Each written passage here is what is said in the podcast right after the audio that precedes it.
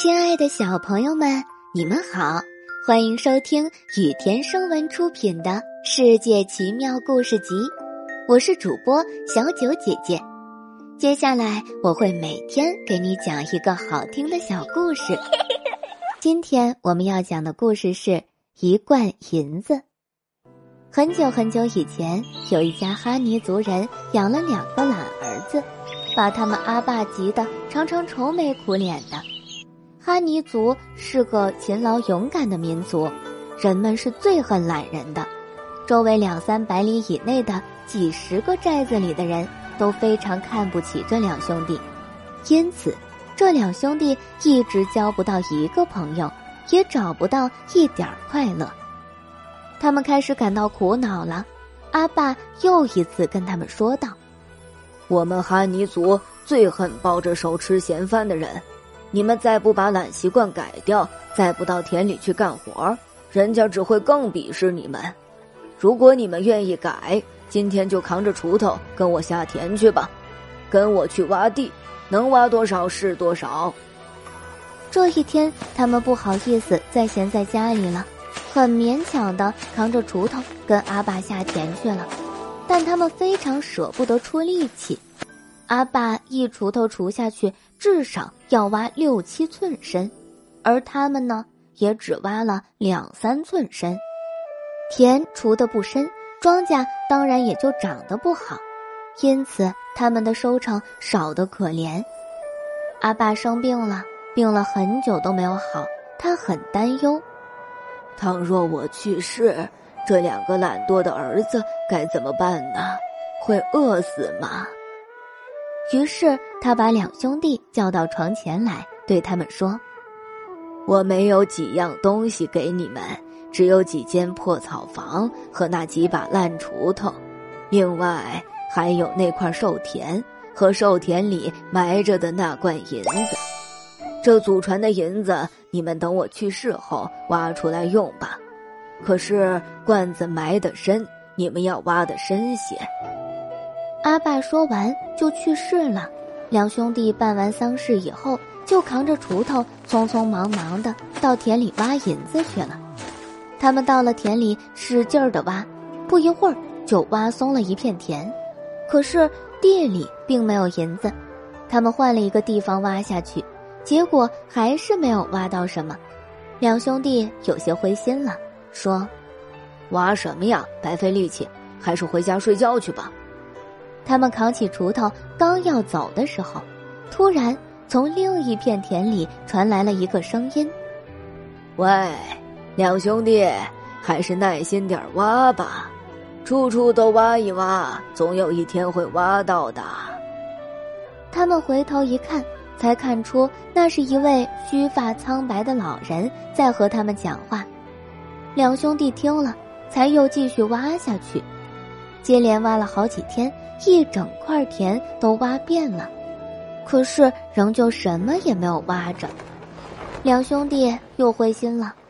这时，那位须发苍白的老人又出现在他们面前。老人对他们说：“你们的阿爸是不会说假话的，再往深处挖，一定会挖到的。”兄弟俩心里想：“对，阿爸是不会说假话的。”再往深处挖，一定会挖到的。于是他们又深挖了一遍，可是仍旧没有挖着。树上的布谷鸟已经叫了好久了，寨子里的人都忙着插秧了。那位须发苍白的老人第三次出现在两兄弟的面前。两兄弟，把田耙平，快插秧吧。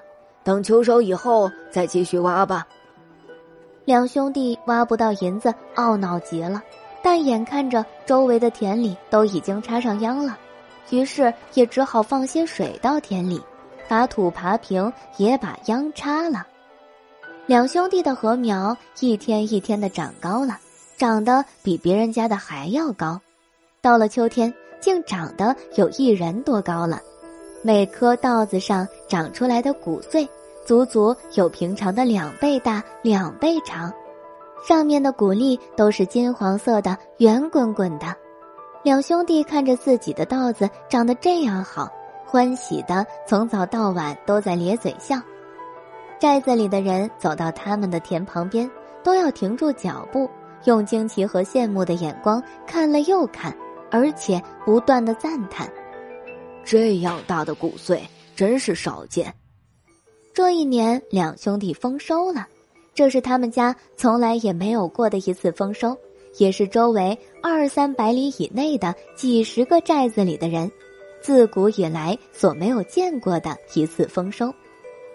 金黄色的谷粒堆满了两兄弟的半间茅屋，从他们能记事时起，从未见过在他们家里堆上过这么多的谷粒。